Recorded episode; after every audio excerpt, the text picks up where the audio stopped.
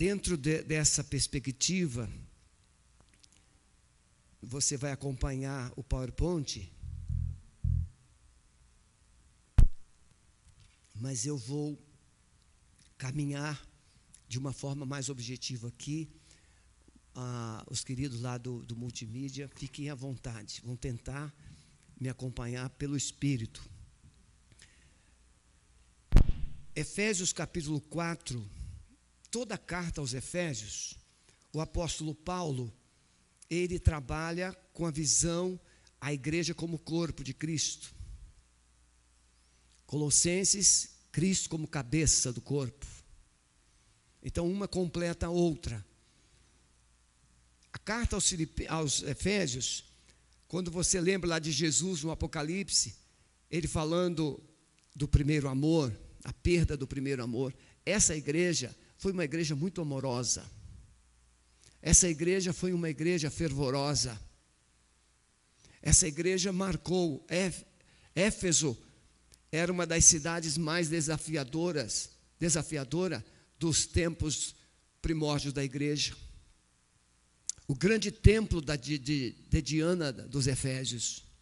Vocês lembram quando Paulo foi acusado de estar é, desmerecendo, ameaçando o culto de Diana. Eles ficaram gritando por duas horas, duas ou três horas, sem parar, que Diana era a Diana dos Efésios. E quase que eu parei ali quando o pastor Maurício estava orando pelo Brasil aqui para a gente clamar várias vezes Jesus Cristo é o Senhor, Jesus Cristo é o Senhor. Talvez se você e se eu fizéssemos juntos isso é, na nossa casa, nos, nos momentos desafiadores que nós enfrentamos, em vez de ficarmos reclamando ou procurando alternativas, simplesmente começássemos a passear dentro da nossa casa dizendo assim: Jesus Cristo é o Senhor, Jesus Cristo é o Senhor da minha vida, Jesus Cristo é o Senhor da minha casa, Jesus Cristo é o Senhor da minha família. Quem sabe você fosse surpreendido. Mas a gente já acostumou a resolver do nosso jeito. Aí a gente argumenta. Sabe quem é o seu maior inimigo? Não é o diabo. O seu maior inimigo é a sua razão. É quando você quer ter razão e quem busca razão machuca o outro, fere o outro, porque ele vai buscar de todas as formas provar que ele está certo. E o nosso problema não é quem está certo. Nosso desafio é a verdade. É a consciência de vivermos a verdade. E muitas vezes a gente está brigando para saber quem tem razão sabendo que nós não temos razão. Mas o seu orgulho não admite. E você discute, você briga.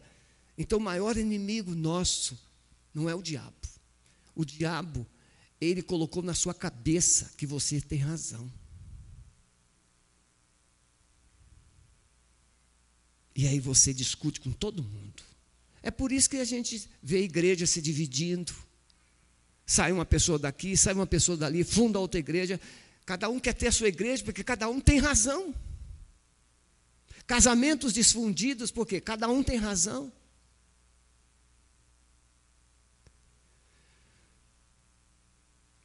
O texto bíblico diz, a partir do verso 11 de Efésios 4, e ele mesmo deu uns para apóstolos, outros para profetas, e outros para evangelistas, e outros para pastores e doutores, querendo o aperfeiçoamento dos santos, para a obra do ministério, para a edificação do corpo de Cristo, até que todos cheguemos à unidade da fé e ao conhecimento do Filho de Deus, a homem perfeito, à medida da estatura completa de Cristo, para que não sejamos mais meninos inconstantes, levados em roda por todo o vento de doutrina, pelo engano dos homens que com astúcia enganam fraudulosamente. Antes, seguindo a verdade em amor, cresçamos em tudo naquele que é a cabeça, Cristo, do qual todo o corpo, bem ajustado e ligado pelo auxílio de todas as juntas, segundo a justa operação de cada parte, faz o aumento do corpo para a sua edificação em amor. Amém, meus irmãos? Então, a visão de Paulo ao escrever essa carta é traduzir algumas verdades que a igreja precisava assumir, viver, praticar. E a primeira ela é dizer que a igreja é o corpo de Jesus. E se a igreja é o corpo e Cristo é o cabeça, essa igreja precisa ser dirigida pelo cabeça, por aquilo que Jesus pensa, por aquilo que Jesus gosta, por aquilo que Jesus planejou. Então, o grande desafio é o projeto de Deus para a igreja. Você, quem aqui já assim estabeleceu lá no coração, ah, o meu filho vai ser médico, vai ser advogado, vai ser isso, vai ser aquilo. Quem aqui já estabeleceu-se no coração com muito carinho aqui, é, você, ah, você usa o termo assim, não, eu gostaria muito que meu filho fosse. Quem aqui pensou assim alguma coisa? É, eu gostaria que meu filho fosse isso ou aquilo. É natural, se você é médico, você sonha que o seu filho também seja médico. Se você é alguém numa, em uma determinada área, bem sucedido, você sonha que o seu filho também eh, dê prosseguimento, dê seguimento naquela área que você desenvolve, porque você está sendo bem sucedido. Mas a gente não percebe que Deus colocou um propósito no coração de cada pessoa. Irmãos, eu estava ouvindo um pastor e ele disse que morreram missionários da igreja lá no, na Turquia. Foram, tiveram as suas genitálias cortadas e só a mensagem, no período que a mensagem foi pregada, não foi agora. Depois as suas entranhas foram expostas e depois ele foi degolado. E ele colocou também que uma família muito querida, uma menina de cinco anos, Maria Eduarda, e essa menina ficou, menina inteligente, participante dos cultos, cantava, citava versículos. Ela ficou doente um dia, dois dias depois ela estava morta. E a pergunta que nós fazemos é: por quê? Por quê? Por que, que acontece coisas assim? Se Deus fosse nos dar explicações de tudo de ruim que acontece nesse mundo, o seu propósito jamais seria alcançado. Se Deus ouvisse o seu filho na cruz ou no Getsemane, o seu propósito não teria sido alcançado. Então eu quero que você, por favor, de uma vez por todas, decida crer que o propósito de Deus é muito maior do que as circunstâncias que você vive. O propósito de Deus para o seu casamento é muito maior do que as crises que você passa. O propósito de Deus para o seu filho é muito maior do que a rebeldia que ele possa ter. O propósito de Deus para a igreja é muito maior do que essas mazelas todas que nós temos visto na, na vida da igreja, entre aspas. O propósito de Deus é muito maior. O propósito de Deus na minha vida é muito maior do que os meus caprichos de busca por algo que eu julgo ser digno. A dignidade de um pastor está em ele viver o propósito. Como a dignidade de um membro, de um cristão, também é de viver o propósito. O desafio é qual é o propósito? Qual é o propósito? Essa palavra tem essa finalidade. Santidade em ação é entender o propósito de Deus. Quando Deus nos fez, Ele não nos fez simplesmente para sermos alguém queridinho no jardim do Éden. Ah, meus filhinhos no jardim do Éden, eles nunca vão sair daqui. Propósito de Deus é que eles o quê? Eles governassem a terra. Eles povoassem a terra. Quando Deus chama Abraão ou Abrão, ele não tinha um propósito simplesmente de fazer um povo é, especial no sentido assim de tratamento agora, como o judeu captou, como os hebreus captaram. Não, Deus chama Abrão e faz dele uma nação para que através dessa nação todas as famílias da terra pudessem ser abençoadas. Propósito não termina em você. Aliás, você nem conta. Você é como cano d'água, como a torneira. O propósito é jorrar água. Boa essa. Né? Porque o que te interessa, tem gente que bota uma torneira de ouro. Não interessa que cor é a torneira, o preço da torneira. O importante na torneira é que saia água. É disso que a gente precisa, da água. O que adianta você ser um crentão bonitão? O que adianta você ser de uma igreja famosa? O que adianta você ser crente X, é, Y, Z, qualidade? Mas onde está o propósito de Deus na sua vida? Quem vive propósito não vive atrás de direitos. Quem vive propósito não vive atrás de caprichos. Quem vive propósito não vive atrás de benesses. Quem vive propósito fica olhando para frente. Como Paulo diz, deixando para trás as coisas que lá ficam, eu prossigo para o alvo, é o propósito. E ele vai dizer que o propósito dele é Cristo. É Cristo. Não estou bravo, não, estou empolgado. Apesar da garganta.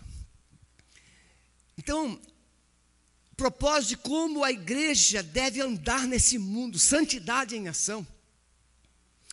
Eu gosto de dar temas nas pregações, mas às vezes dá vontade de rasgar tudo. Eu só faço isso porque tem células, eu só faço isso porque tem a, o mídia, tem que divulgar mas dá vontade de chegar aqui só com o coração. E seria suficiente. A graça, irmãos, da unidade.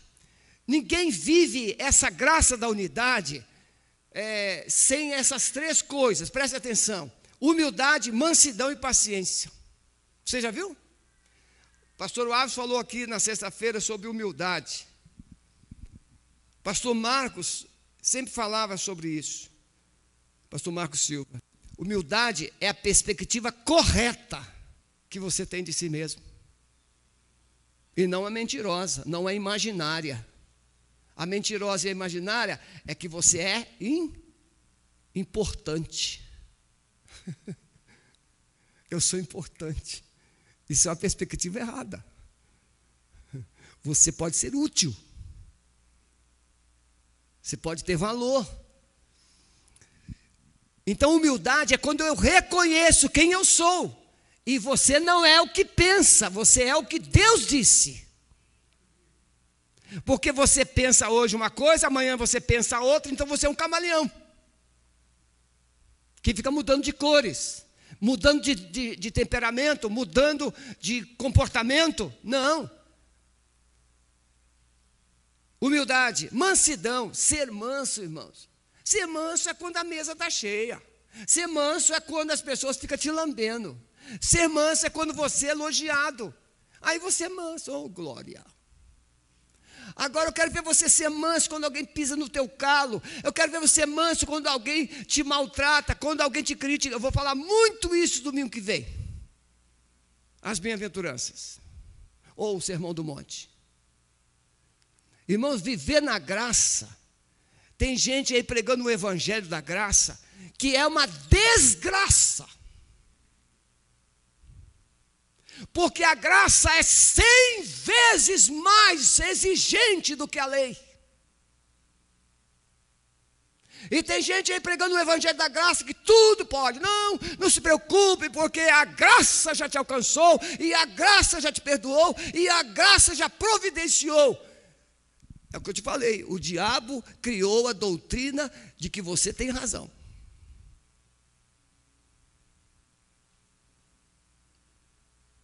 Não. Viver debaixo da graça, ou viver em santidade, andar em santidade, é muito mais que isso. Então, o grande desafio de cada um de nós é entender verdadeiramente o que é igreja. E igreja não é essa reunião, não é esse culto. Igreja não é uma liturgia que nós imaginamos ou que nós definimos, definimos e estabelecemos. Não, igreja é eu e você e Cristo. Se, de, se não tiver Cristo, não tem igreja. Porque a igreja é o corpo dele.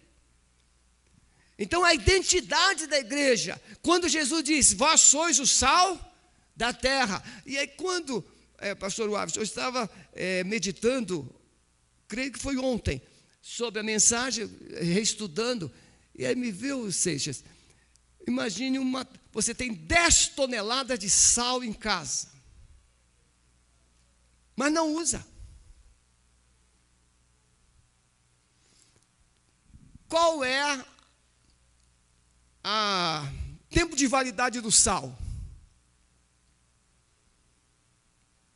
Tem alguns alimentos, tem alguns elementos que não têm tempo de validade. Eles são por tempo indeterminado.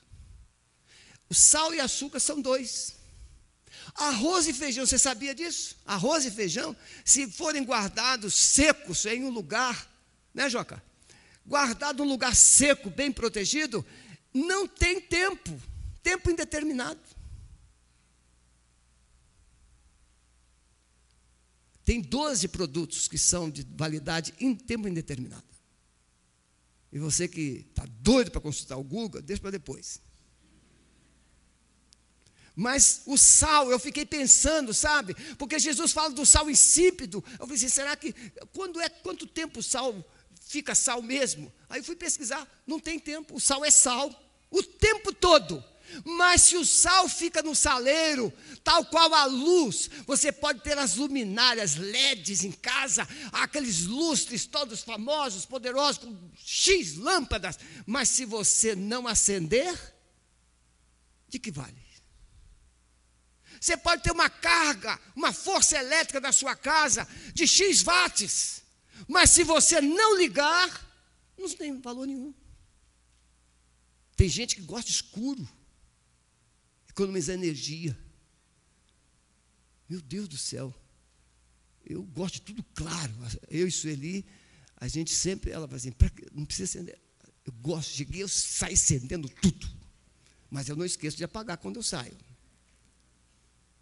Porque eu gosto de luz, eu gosto de claridade.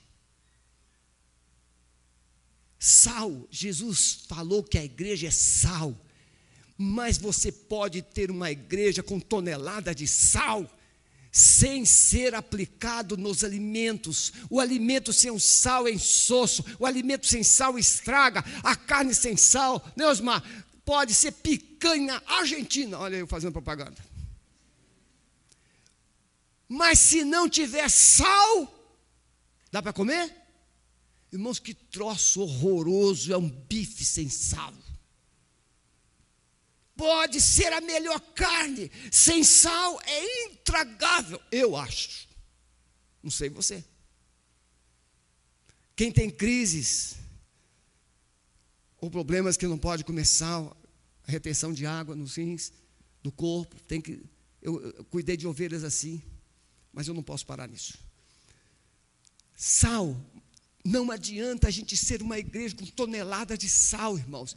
Esse sal precisa ser colocado nas pessoas para que elas voltem a ter sentido na vida. Essa luz precisa ser acesa e brilhando, brilhando, brilhando, até que eles vejam Deus. E essa é a proposta dessa palavra: é que essa santidade em ação seja um, um reflexo da presença de Deus no mundo. Eu tive um colega de trabalho, quando trabalhava nos Correios, ele falava assim: é, ele era assim, aquele pentecostal assembleano, assim, bem roxo. E ele falava assim: Eu ainda sonho um dia que quando eu passar na rua, as pessoas. Ele tinha lido sobre Eliseu. Eis que passa nesse lugar um santo homem de Deus. Quem é que não quer isso? Eis que está aqui um santo homem de Deus. Quem é santo não precisa se apresentar. Quem é santo não precisa verbalizar. A santidade, ela não confunde. Santidade é algo tão patente com atitudes, o seu modo de ser, de falar, de agir, de reagir. Santidade faz você revelar quem Deus é. Ele é santo. Então, se você tem uma, uma santidade esquizofrênica, é do diabo. Ele é maquiador, ele é trapaceiro, ele é mentiroso. Ele diz que santidade é não cortar o cabelo, ele diz que santidade é não depilar a perna, ele diz que santidade é vestir uma roupa bem compridona. Tá certo que não precisa vestir tão curta também, mas é, não, isso é tudo esquizofrenia. Porque o primeiro casal estava diante de Deus santo e eles estavam nus. Então, santidade é quando você anula o efeito da inconsciência do pecado. O pecado te amortece, te anestesia, o pecado te cega, o pecado te mata. Então você se torna santo quando você volta a viver. Santidade é vida. Quando você vê uma pessoa alegre, quando você vê uma pessoa feliz, quando você vê uma pessoa cheia de qualidade, você, você começa a admirar, a não ser os invejosos. Propósito da igreja. Não fomos salvos, irmãos. Irmãos, a gente fica aqui, ah, porque o céu, hinos que nós cantamos, é porque o céu é um lindo lugar, o céu é um lindo lugar, o céu é um lindo lugar. Irmão, deixa o céu para você admirar quando chegar lá. Deus te chamou para você olhar a realidade de hoje. Tem gente que vive olhando para o céu esquece o que está em sua volta. Vive um vislumbre Religioso, irmãos, isso é religiosidade, irmãos. Eu sei que o céu é uma realidade e eu tenho o, o DNA do céu. Eu vou para lá, ninguém vai me convencer o contrário. O diabo jamais vai tirar isso de mim, porque Jesus colocou o selo do Espírito Santo aqui, está carimbado, é direito adquirido. Mas eu preciso entender o propósito agora. O que é que eu, como igreja, tenho que viver hoje?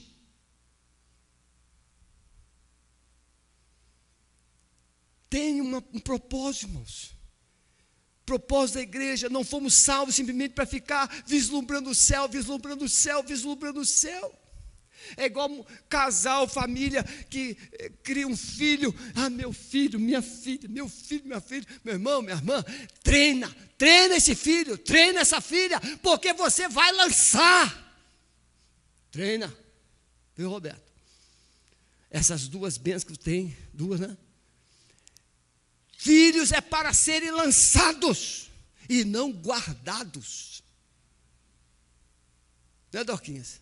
Já está já está sentindo o arco sendo. Ah. Pois é, mas a gente precisa polir a flecha, mas lançar na direção certa, não no ermo.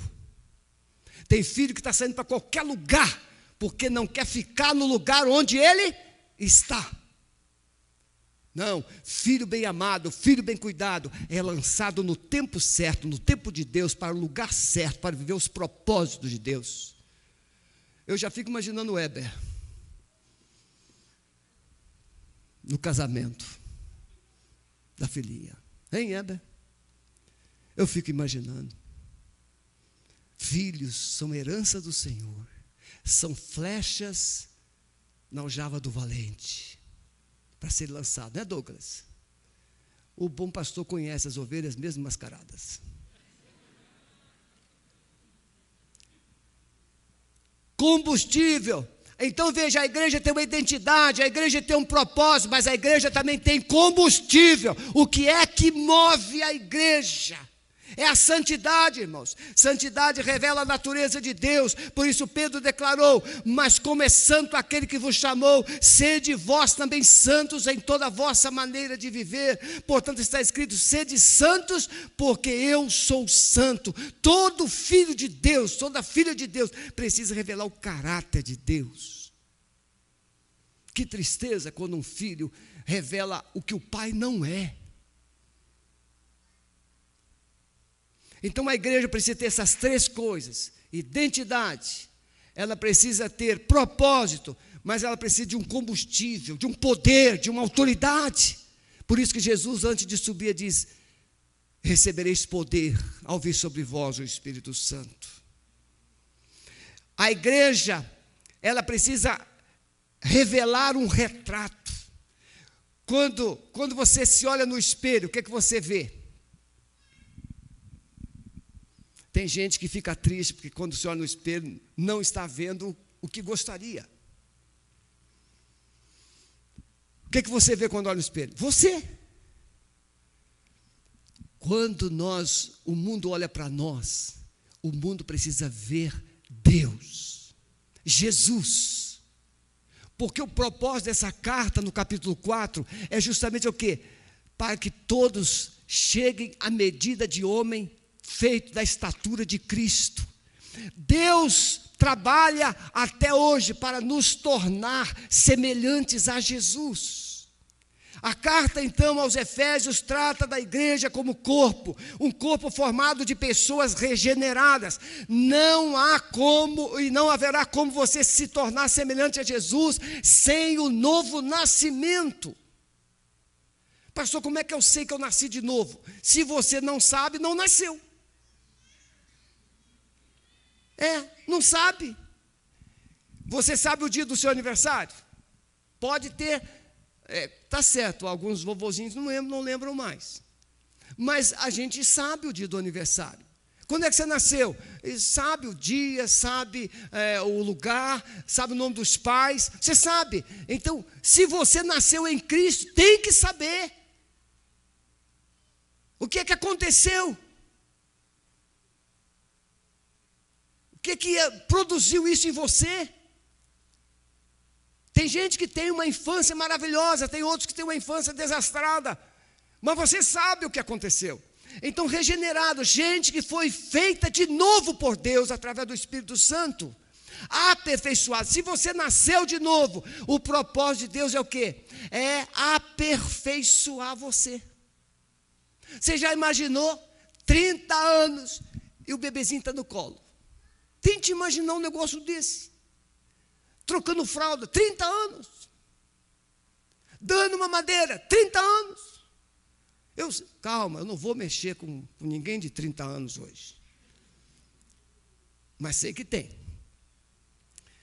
Mas o bebê, quando está no colo, os papais estão loucos para que eles comecem a engatinhar. Ai, está engatinhando. Aí, engatinhando, quer que eles andem. Depois que eles começam a andar, os pais ficam loucos para voltar para o colo. Porque depois que começa a andar, ninguém segura mais. Você está entendendo? Na visão de Deus, você precisa deixar de ser bebê, você precisa crescer, aperfeiçoar, você precisa engatinhar, você precisa é, começar a andar, e quando você começa a andar, você começa a produzir alegria.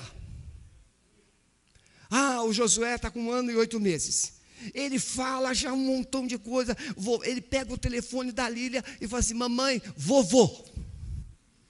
Para a Lília ligar para mim. E tem que ser no vídeo. E às vezes eu estou dirigindo, eu retorno. E ele fica, vovô, e ele quer falar alguma coisa que ele fez, ele, ele sai correndo, ele só quer falar. Ele fala papai, ele fala mamãe, ele fala Ana, ele fala Dedé, que é a Débora, ele fala porque são as coisas que ele ouve, são os nomes que ele ouve. Você já viu um avô, o que, que o avô fala para o neto? Vovô, vovô. O bicho besta, né? E os pais também, mamãe, mamãe, mamãe. E quando fala primeiro mamãe, o papai fica meio assim. Ele fala, fala primeiro papai, a mamãe fica meio assim. Não, ele vai ter que falar o um nome primeiro. E o nome que ele mais ouve é mamãe. Às vezes, papai. Às vezes, raramente, mas. Então veja, regenerados, aperfeiçoados, preparados para vivermos um estilo de vida um estilo de vida.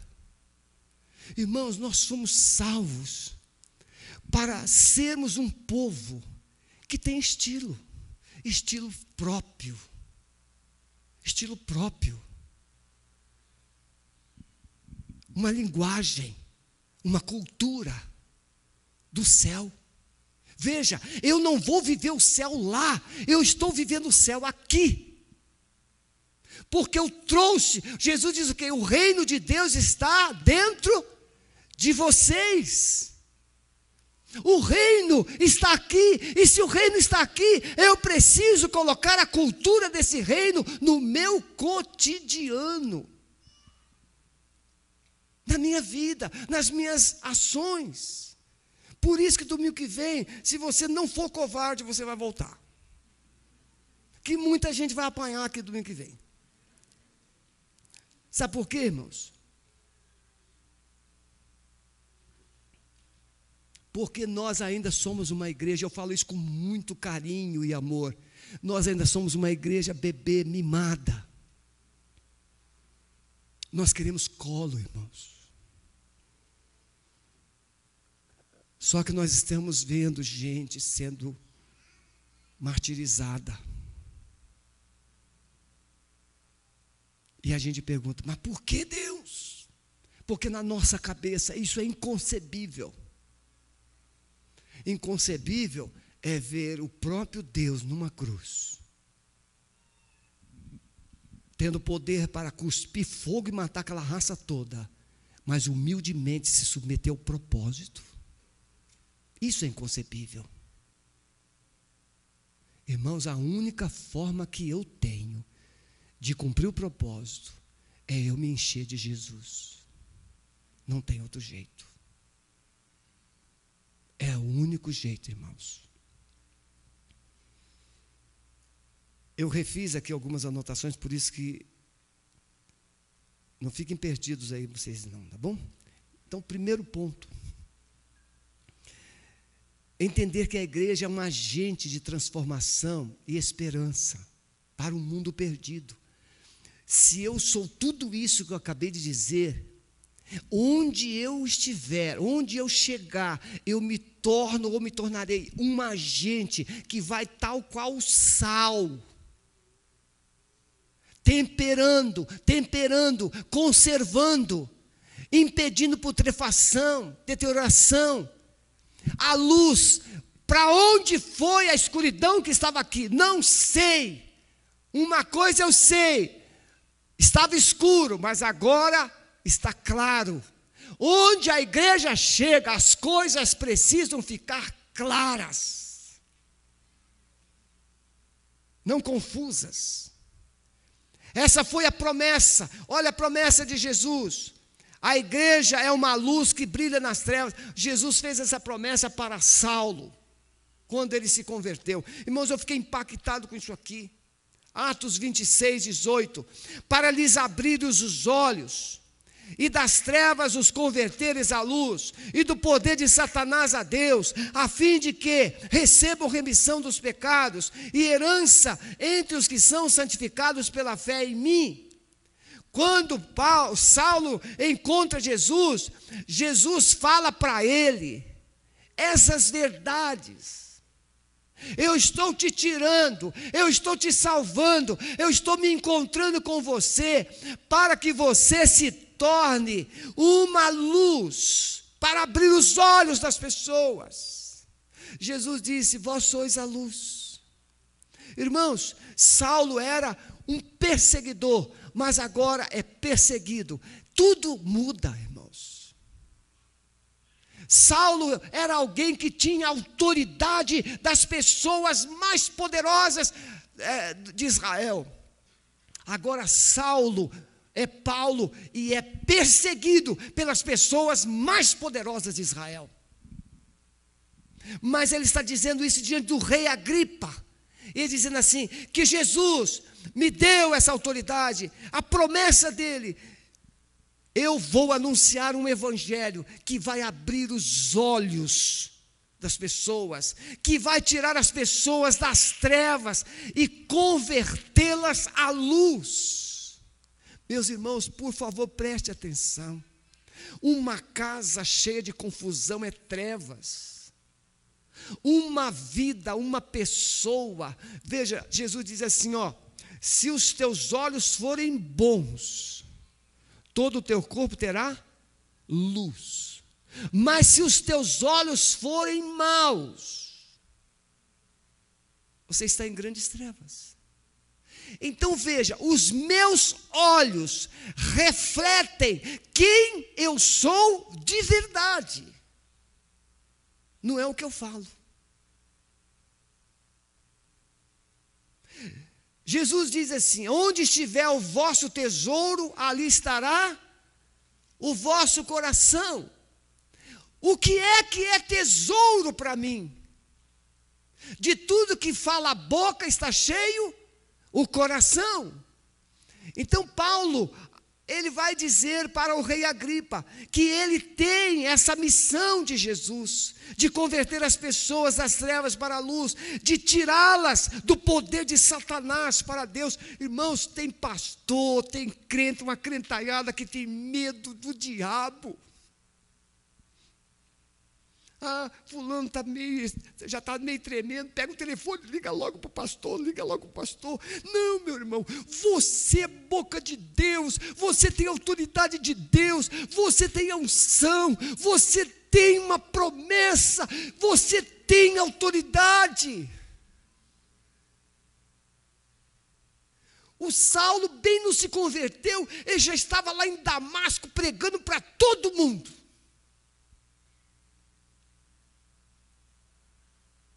Porque ele estava cheio de Jesus. Quando Ananias orou por ele, ele seria um instrumento para abrir os olhos dos perdidos, para converter as pessoas para a luz do Evangelho e trazer o perdão dos pecados. Queridos irmãos, tudo isso, irmãos, é igreja. Nós temos, irmãos, todas essas credenciais. Mas santidade em ação não é teoria. Santidade em ação não é liturgia. Santidade em ação não é organização institucional. Santidade em ação é você e Jesus andando junto. Eu duvido que você teria medo de quaisquer coisas se você estivesse vendo Jesus fisicamente do seu lado. Ele multiplica pães, você não teria. Estou começando a sentir fome. Não, ele vai multiplicar. E, ó, tem um endemoniado gadareno ali, aquele lugar é perigoso. Não, Jesus está do meu lado. Porque quando o demoniado gadareno vê Jesus, já, já fica de joelho e já, e já faz uma. É o endemoniado que ora. É. Ele inverte tudo. O endemoniado era brabo para os outros, mas quando ele chega diante do poder de Jesus, ele começa a orar. Essa também foi boa, né? Até os demônios oram quando chegam diante de Jesus, porque eles, eles suplicam, eles pedem permissão. Você tem essa autoridade. Você vê o enfermo, você precisa crer que você tem mãos santas para orar pelo enfermo. Eu estou acompanhando uma família que não é membro da igreja. Uma pessoa da família me encaminhou o casal. Ele estava no hospital, gravíssimo. Teve que fazer. É, é, teve que entubar, depois fez tráqueo. Hoje a família me, ontem a família me mandou a foto. Ele tirou a tráqueo, já está fora da UTI, já está no quarto. É, a igreja tem poder, tem autoridade para orar pelas pessoas. Não é só quando você precisa, não, você é a torneira. Mas tem que estar ligado à fonte. Tem que jogar a água de você, tem que jorrar a vida. A igreja é um agente demolidor das barreiras do coração. Paulo, quando fala aos Efésios no capítulo 2, se você ler o capítulo 2, é, a partir do verso 11, ele vai dizer que ele destruiu as muralhas que separavam, ah, os guetos, as etnias que não se entendiam. Não, agora gregos, hebreus, romanos, brasileiros, chineses. Irmãos, esse negócio de ter preconceito, ah, fulano o argentino. O brasileiro gosta de argentino, não gosta? Gosta. Cultura de futebol. Irmão. É bem verdade que os argentinos pensavam que eram europeus, até bem pouco tempo atrás. Buenos Aires era chamada de Beirute da América do Sul. Vocês sabiam disso? As coisas mudam porque eles pensavam o que não eram. Mas se pensarmos o que somos, não deixaremos de ser. Essa visão, a igreja como agente demolidor das barreiras, não tem argentino, não tem paraguai, não tem chileno, não tem chinês, não tem turco. Em Cristo nós somos todos irmãos. Todos irmãos afegões ou afegãos lá na Índia, o lugar que mais divindades idolátricas tem na terra, na Índia. Mas é um dos lugares que tem mais cristãos também no mundo. A China é o país do comunismo. Mas a China é o país onde maior número de cristãos presentes na Terra. A Rússia, a União Soviética, no tempo da Guerra Fria, tinha mais de 100 milhões de cristãos ocultos. Deus não precisa de uma igreja que fique fazendo barulho, Deus precisa de uma igreja que faça diferença que faça a luz brilhar, que faça o sol, o sal temperar. Ela constrói pontes, tem abismo. A função da igreja é construir pontes. Eu tenho lá na, na rua do nosso condomínio, na penúltima casa da rua, tem uma. É uma religião. E a mulher, ela é a mãe dessa religião o filho chega com uma caminhonete, ele começa a gritar, o filho não é um, um filhinho, um adolescente, não, é um filho barbudo.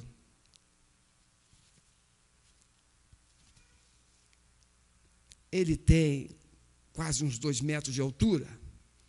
E um domingo eu estou escutando aquela gritaria, ele gritando com a mãe, xingando a mãe, xingando a mãe. Eu saí do meu apartamento e fui lá, comecei a andar em frente. E nós estamos orando por aquela casa. A Sueli já foi lá bater naquela porta. A igreja constrói pontes. Tem pessoas que estão do outro lado, sem pontes. Não tem como atravessar. Os haitianos, fazem assim com a mão, haitianos. Tem aí, olha lá, lá, tem mais dois lá. Deus me deu uma inspiração. Essa semana eu fiquei pensando. Temos uma igreja para os haitianos. Ah, mas pastor, eles precisam ficar no nosso meio. Sim, mas podemos ter uma igreja para os haitianos. Um pastor para os haitianos. Um pastor para os venezuelanos. São culturas diferentes. A igreja precisa construir pontes e não abismos, não guetos a sua própria. Irmãos, muitas vezes isso aqui é um gueto. É um gueto. Aqui nós somos os bambãs. Aqui não pode entrar fulano, não pode entrar belcano, não. Não sei se vocês assistiram na Lagoinha quando foi apresentado um pastor que foi pregar e bem velhinho, ele sobe com muita dificuldade no púlpito, só que é um jovem que está representando um idoso. E a palavra é: se eu pudesse voltar, refazer, reconstruir. Depois no final ele tira. Nós tivemos aqui também, pastor Marinho. Não importa, você precisa aproveitar o dia de hoje. Você precisa ser igreja hoje. Aqui, nesse lugar? Sim, sim. Mas você precisa voltar para casa e ser igreja lá. E o que é que a igreja tem? A igreja tem autoridade. O que é que a igreja pode? Ela pode todas as coisas naquele que fortalece. O que é que a igreja realiza? Ela é uma semeadora. Você precisa resgatar isso. Você não é uma caixa para receber, uma caixa para receber, uma caixa para receber. Não, você é um cano para canalizar. É um instrumento de Deus. Por isso, Paulo vai dizer que a igreja precisa ser edificada, fortalecida, amadurecida. Filhos que não são amadurecidos, eles saem, depois eles voltam, principalmente no dia de pagar as contas. Santidade não oferece lugar para divisão. Sociedade fragmentada sendo unificada através do corpo de Cristo, uma família dissolvida, uma família destruída, uma família sem unidade. Aí Jesus Cristo entra e começa a pacificar. Jesus Cristo entra e começa a restaurar os laços. Ah, pastor, mas minha mãe é crente, meu irmão é crente e mas a coisa não é, não é tão bem assim. É um crente esquizofrênico. Porque crente curado, crente que tem identidade no Espírito Santo, ele olha nos olhos daqueles que os perseguem, vou falar isso no que vem. Ele olha nos olhos daqueles que os perseguem e os abençoa.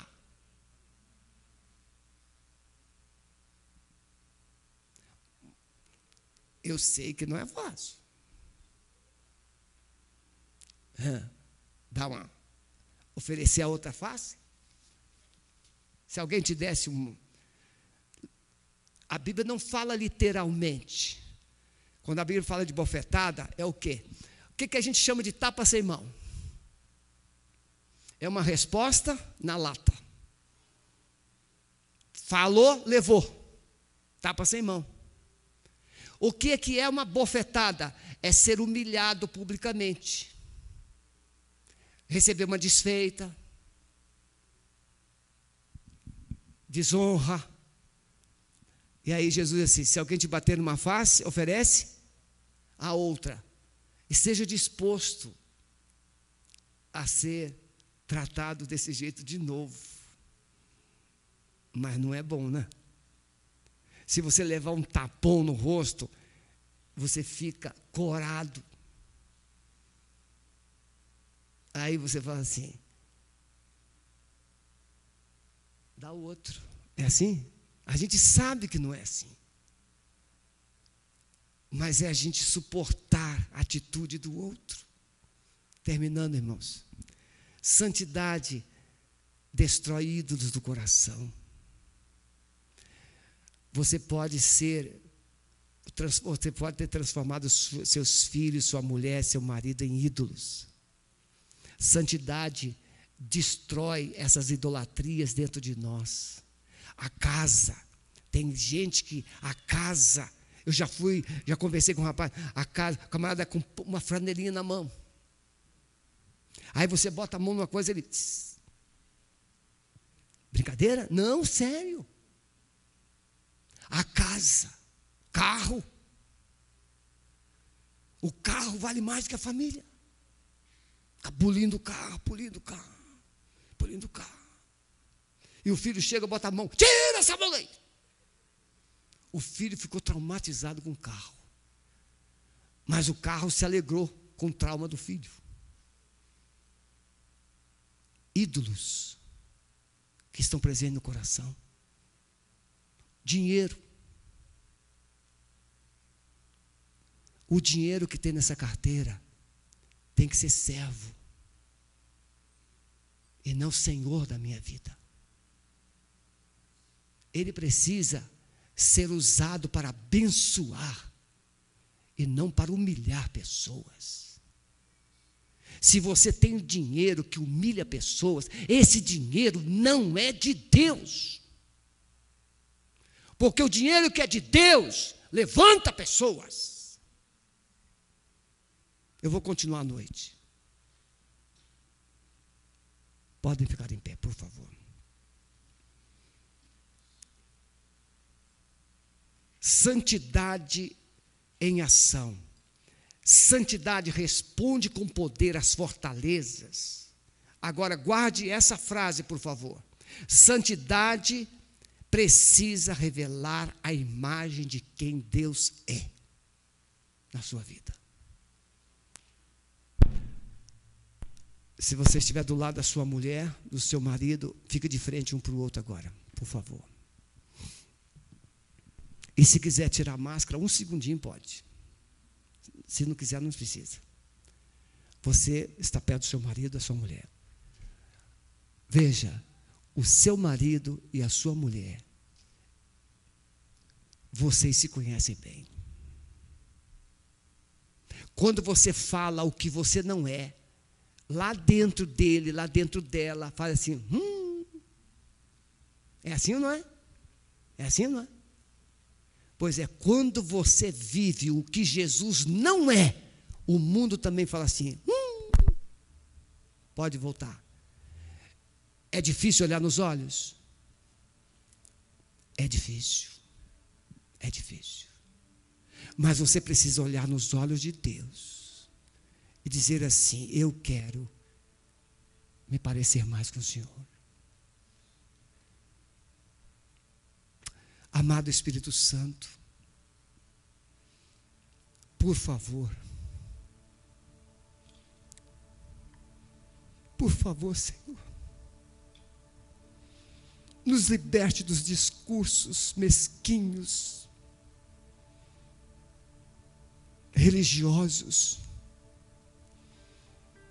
e faze-nos, Senhor, reflexos teus nesta terra. Assim resplandeça a tua luz em nós, através das nossas boas ações, para que o mundo saiba que somos teus filhos e não denominações, teus filhos, Senhor. Eu abençoo cada membro que está aqui, cada conectado. Senhor, traz uma unção de ousadia e poder na vida da tua igreja, para que ela seja verdadeiramente sal e luz e faça diferença nesses dias maus. Nós queremos que o outro melhore, não, Senhor, nos perdoe. Eu quero melhorar. Eu quero brilhar, eu quero temperar, eu quero fazer a diferença. Cremos que o Senhor está aqui nesta manhã e o Senhor está agindo em cada um. Oramos assim no nome de Jesus. Amém. Você que está nos visitando, passe lá, pastor Maurício tem uma palavra e uma lembrança para você. E vamos terminar e pontualmente cantando a música que nós relembramos hoje. Essa música deve ter mais de 30 anos do Paulo César, né? é? graça, dá-me mais graça, Senhor. Espinhos. Podem sentar um minutinho, meus irmãos. Antes de liberar vocês, eu gostaria que vocês orassem.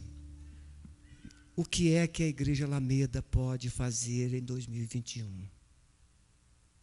Mas não esqueça que a Igreja Alameda é você. O que, que Deus espera de você em 2021? Que marca você deve deixar?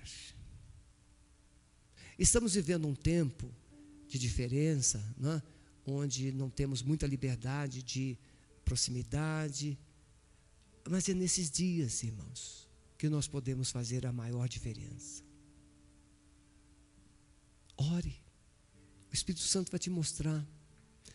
Talvez você esteja nos acompanhando e você está ansioso por querer participar de alguma forma.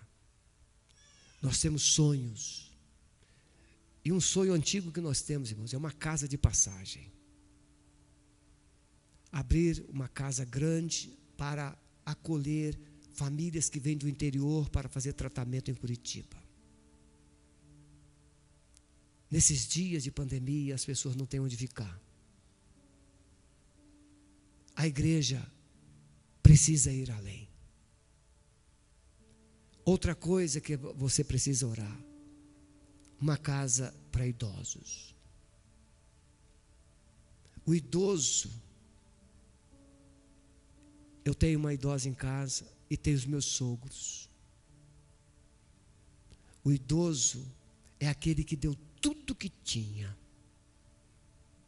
contribuiu com tudo que ele tinha de melhor, e agora ele está esperando cuidados. Alguns idosos são esquecidos em casa, são abandonados, são colocados em asilos esquecidos. Irmãos queridos, que igreja nós somos? Da cesta básica é muito bom, é uma grande coisa. Fazer missões é prioridade, mas não podemos esquecer daqueles que estão presentes conosco. Ore sobre isso. Coisas que Deus pode fazer. Tem gente, irmãos, que tem casarões abandonados. Tem gente que tem muito dinheiro para investir em alguma coisa digna. Vamos orar para que Deus mova os corações, além de nós. Além de nós. Tá bom? Quem tem mais de 60 anos e crianças podem sair cautelosamente. Primeiro, as mamães que têm carrinhos, né?